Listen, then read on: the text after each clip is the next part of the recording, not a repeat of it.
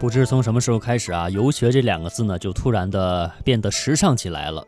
出门远行和山水亲热，吞吐外部的精华，有些人就会感到自己增加了很多的智慧，然后呢，再会招呼同伴一同去游学。呃，自己的高兴的事变成了大家集体的乐事啊！如此游学其实更像是一场说走就走的旅行。我们的节目呢，就把这个游学概念的历史渊源给您来介绍一下，也展示一下游学的渊源。游学在现代文化当中的形象已经被约定俗成为离开自己熟悉的环境，到另一个全新环境里学习和游玩。那既非单纯的旅游，也不是纯粹的学习，应该就是传说当中的寓教于乐。它的内容贯穿了学习语言和参观旅游，介于游与学之间，同时又融合了学与游的内容。现代教育意义上的游学是二十世纪随着世界和平潮流和全球化发展进程而产生，而逐渐成熟的一种国际性跨文化式啊体验式教育模式，在大中院校、社会机构和博物馆等历史文化单位通力合作，面向国内外青少年开设游学课程，积极鼓励并正确引导青年学生。到人类不同文明的文化环境当中去探访，并沉浸其中，通过亲自体验而学习和理解非本地的文化历史传统。古代对于游学定义呢，可能和我们现代人的想象啊相差很远。我们也查了一些资料，看到呢有四类直观的描写，就是游侠和儒生以及从事游说的人。比如《史记·秦始皇本纪》里面就写道。一时诸侯并争，后招游学，这说的就是苏秦、张仪这样的专善合纵连横的国嘴大咖，离开本乡到外地求学的人。那么宴游和学习的人呢，就是他们可能会泡泡饭局啊，吃吃喝喝。到底这个到底算不算游学呢？呃，司马光可能会点头说 yes 哈。在《资治通鉴·汉元帝建昭四年》这里面就说的比较明白了，写道：游学为。呃，游宴，呃，游为宴游，学为讲学。哎，司马光都这么说了，那别人肯定啊，也对此是不否认的。游学是中国古代比较常见的教学方式，分为教师周游讲学和学生外出游学两种。纵观历史，尽管历代对游学的政策不同，但是游学现象在先秦到清朝的历代史料当中仍有所记载。孟。孔孔孟荀等大教育家都曾在周游列国当中教育学生。战国时期的权臣养士，士人游学以结党盛行一时。西汉经济学家郑玄也是游学周秦之都，往来幽并允豫之地。对古时各大学派的教育学家来说，周游讲学是他们传播其教育思想的方式之一。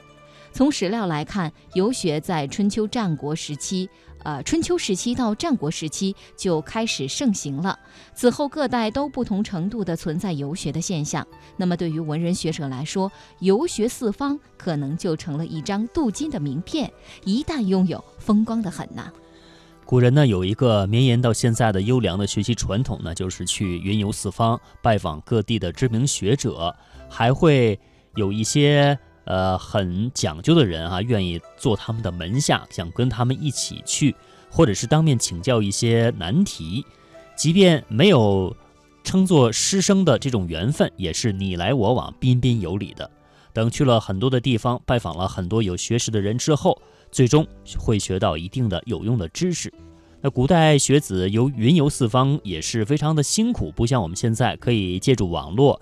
做到秀才不出门便知天下事，但是呢，知识这个东西啊，并不是你知道就行了。现代人一般呢，不去探求知识的本源，只是了解知识，也没有做到融会贯通，不像古代学子那样一叶知秋。这说明现代人做学问可能只是堆砌一些知识，而没有得到最深的智慧。那真正的知识是人和人之间的沟通和协调，是人和外界的和谐，是真正了解事情本源的东西。耳提面命也是在传授知识的同时，给了学习者一种对于知识的态度。这一点啊，是需要我们今天的人去学习的。越是高级的事物，越是会跨地域、种族，形成全世界共通的标准。像游学就是世界各国各民族文明当中最为传统的一种学习教育方式。意大利旅行家马可·波罗在中国的游历，也透露出古代东西方游学交流当中蕴含的丰富信息。